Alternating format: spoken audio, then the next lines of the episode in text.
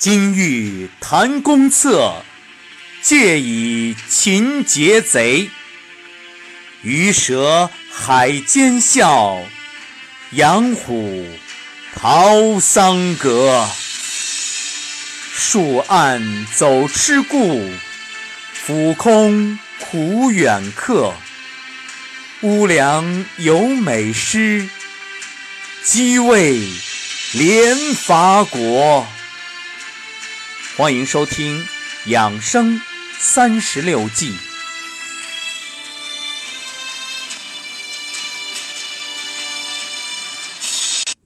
养生三十六计，混战计，第二十计：浑水摸鱼。原点：乘其阴乱，利其弱而无主，遂以相会入燕西。乘其阴乱。阴是内部，意思就是趁着敌人内部发生混乱，随以象会入燕西，语出《易经》随卦，随卦名，本卦为易卦相叠，震下对上，上卦为兑为泽，下卦为震为雷，言雷入泽中，大地寒凝，万物蛰伏，故如象名随。随是顺从之意。随卦的象辞说：“泽中有雷，随君子以象会入宴息。”意思就是人啊要随应天时去作息。象会就是到了晚上傍晚啊就要入室休息。那么这一计运用此象理，是说打仗的时候要抓住敌方的可乘之隙，而我借机行事。使乱顺我之意，我便乱中取利。说到这一典故啊，还是得讲官渡之战。估计袁绍很郁闷，说就打这么一场败仗，老是被你们后人说，啊，请恕罪。官渡之战，曹操派五千精兵偷袭袁绍粮仓。很多朋友会奇怪，这袁绍的粮仓。怎么就那么容易被偷袭成功啊？要知道，这粮仓那么重要的，肯定派重兵把守啊。原来啊，这里曹操正是使用了浑水摸鱼这一计，他将五千精兵啊混在这几十万的袁绍大军当中。想想看，这五千放在几十万的队伍里，那就像水中撒把盐一样。根本看不出来啊！所以这些曹军啊，与袁军穿着一模一样，袁军哪能分得清楚啊？所以本身估计也是知道啊，你们这区区几千人，我们这几十万，双方力量悬殊，估计都没当回事儿，根本没把曹军放眼里。谁能想到呀？这让曹操兵行险招。最终以少胜多，留下了千古经典案例。那么《伊索寓言》当中啊，有一个故事更形象，说一个老渔夫打鱼，他把网呢放到河沟的一边，然后啊就往水里扔石头。哎，有旁边路过的人就奇怪，说：“您这干嘛呢？”这渔夫就说了：“我捕鱼呢。”那人就问：“那你捕鱼就捕鱼，你这还扔砖头？你是准备把鱼砸死吗？”好，渔夫笑笑说：“这是让水变得脏啊，水一脏一乱，鱼呢就懵了，它看不见，到处乱游，然后呢就可能撞到我的网里。所以一会儿你看吧。一会儿啊，这路过的人看了一下，果然网里有鱼了。不过说说容易，真要想浑水摸鱼成功啊！”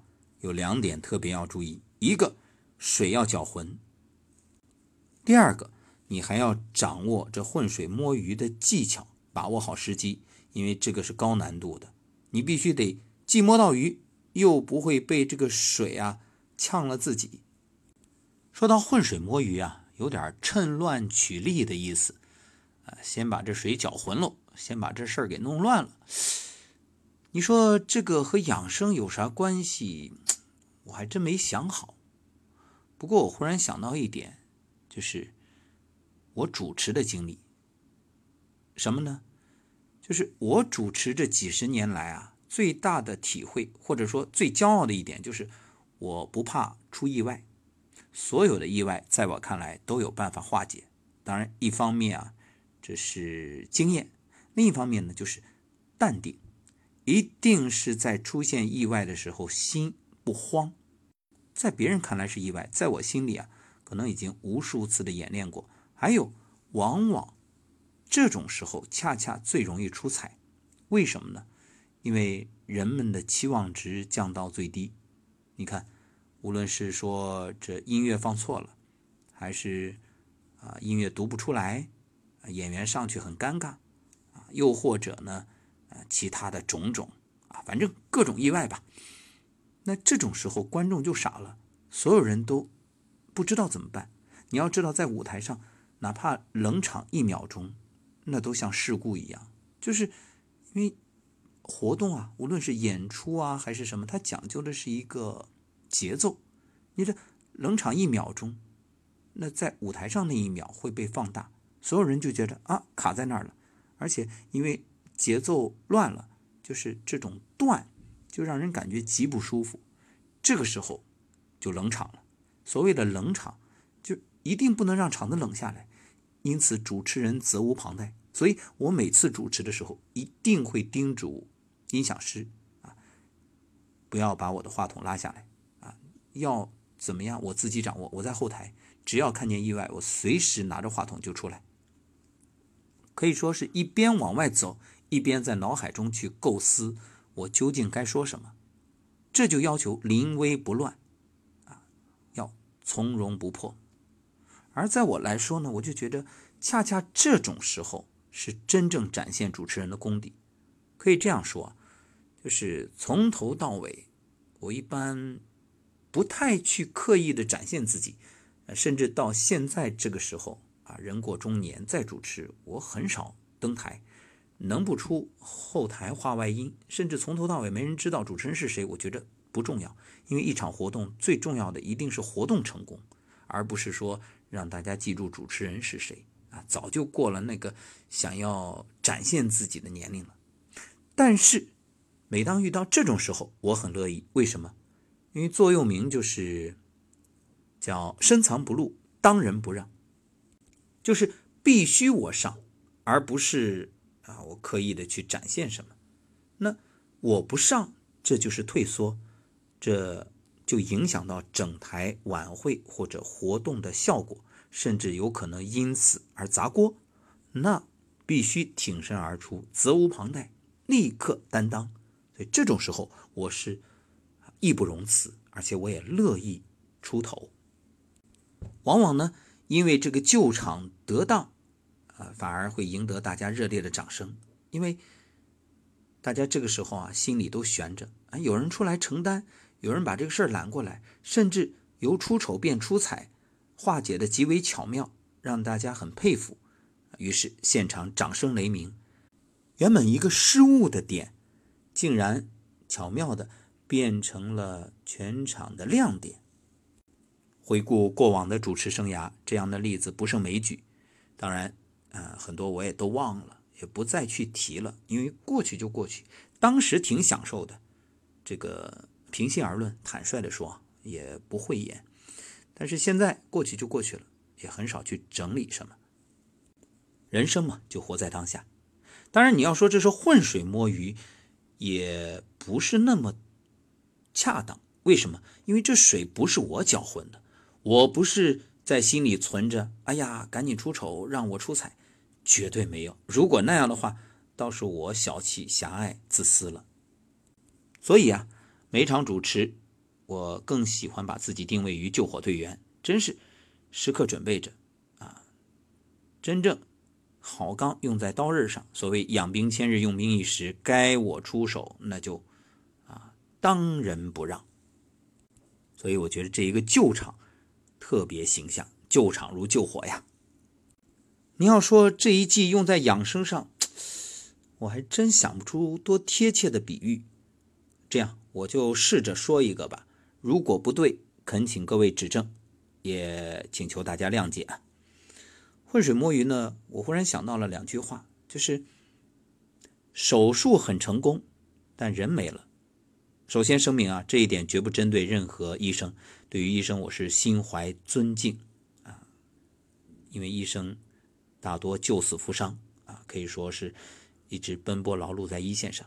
我们说的就是这个事儿，就事儿论事儿啊，就是你会想到一个问题：水至清则无鱼。为什么？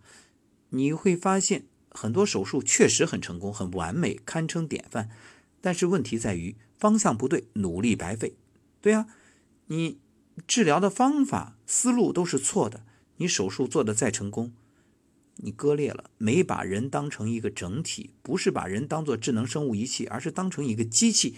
你就把某个部位、某个脏器给它割了，割了之后打破了五行的平衡，木、火、土、金、水，哎，结果呢，那它就导致失衡。然后问题层出不穷，这是按下葫芦起来瓢啊！你以为这个一劳永逸，却不知这才是噩梦刚刚开始。中医呢，糊涂医治糊涂病。你要说浑水摸鱼，对呀，那就是稀里糊涂的啊，也不是很清楚到底怎么回事。但是哎，他病就好了。为什么病好啊？很简单，正气存内，邪不可干。归根结底，中医治的不是病，中医治的是人，提升你的正气，让你的身体啊，啊能量恢复。然后呢，你那所谓的病，所谓的症状，原本那些啊看上去困扰你的问题，随之迎刃而解。所以，所谓的浑水摸鱼，我的理解啊，就是往往呢，那稀里糊涂的啊，也不是很清晰的，哎，就把病给解决了。你也不要管是怎么回事儿。反正好了呗，对吧？结果说话。其实这只是我们一种说辞。你说是真糊涂吗？那中医比谁都明白。所谓的糊涂，是很多人你想不清楚。哎，你不懂为什么上病下治，为什么前病后治。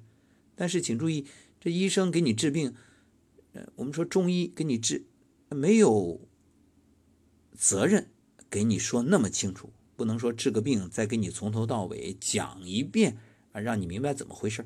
当然，我们不排除，啊，就是如果有时间有精力的话，讲清楚当然更好。知其然也，知其所以然，也知道哎，以后怎么去避免，怎么去养护，怎么去防范。但是呢，实在是没有这个义务。为什么？因为太忙了，给你说清楚的这个空，估计又能帮很多病人啊。这也是为什么我们每天。要通过节目去讲解，这也是帮助广大中医分担，让大家听明白原理。包括这三十六计，为什么要让你明白养生三十六计啊？当你明白了这些之后，你对中医知识有所了解了，哎，你也就不用老是麻烦医生了。而且我们在大年初一最后一季讲完之后，准备今年的话中医啊，就是以这样的系列节目。作为一个尝试，在三十六计完了，下一个选题呢，我准备讲茶疗，就是如何通过喝茶来疗愈，如何通过喝茶来调理身体。也欢迎各位提供素材，感谢大家的支持。当然，茶我是门外汉啊，我我所理解的茶道，那就是倒茶，所以除此之外没有更多了。但是我愿意和大家一起去学习，尽我所能。幸好我身边有高手啊。真有茶道高手，那是相当厉害，所以有大家的支持做后盾，也有各位听友的包容理解，我相信我可以，我也愿意和大家一起成长。好，今天就说到这儿，我们下一讲将说金蝉脱壳。好，下期节目再会。